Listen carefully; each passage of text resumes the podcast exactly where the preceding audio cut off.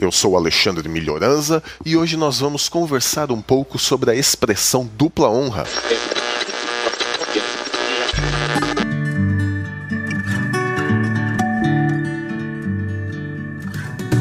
Você está ouvindo da Crentaços Produções Subversivas.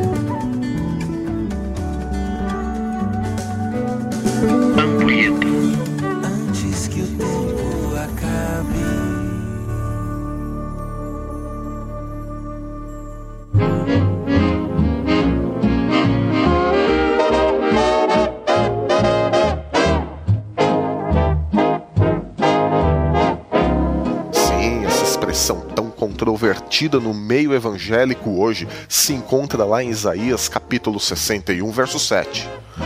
Mas, para entendermos direito, corretamente, essa expressão dupla honra, é necessário nós lembrarmos que o povo de Israel estaria no cativeiro babilônico.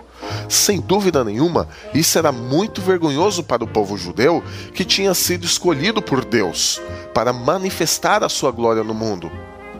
E agora, eles estavam numa situação muito vergonhosa, numa situação muito ruim, que era o cativeiro babilônico.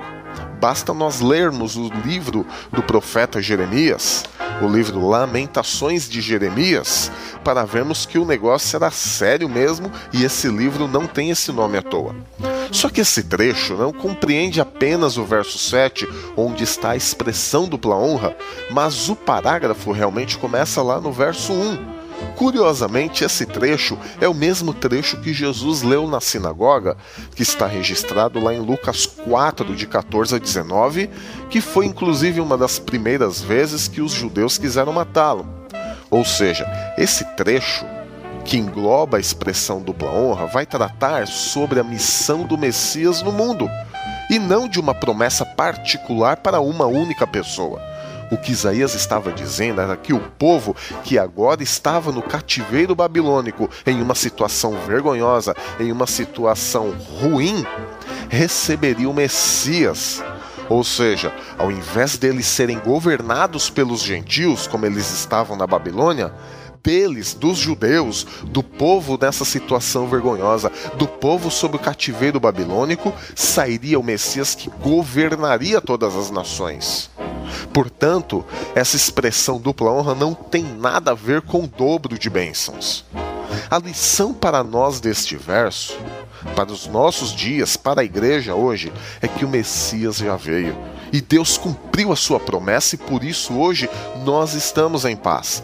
O nosso governo vem dele, do Messias, de Jesus, e é isso que devemos sempre esperar, porque o quadro completo nós lemos lá em Apocalipse, onde vemos que o Messias reinará absoluto sobre todos os povos, com justiça e equidade. Essa é a nossa esperança. Alegre-se no Messias, você que me ouve, mesmo que ainda não possamos ver isso claramente em nossos dias.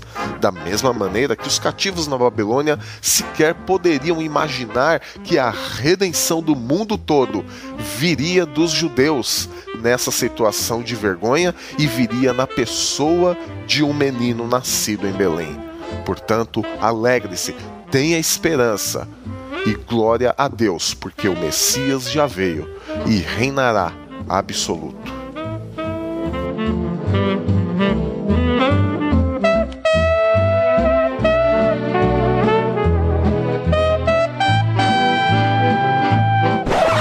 Programa Ampulheta utiliza a licença Creative Commons. Passe pra frente. Compartilhe. Mamãe!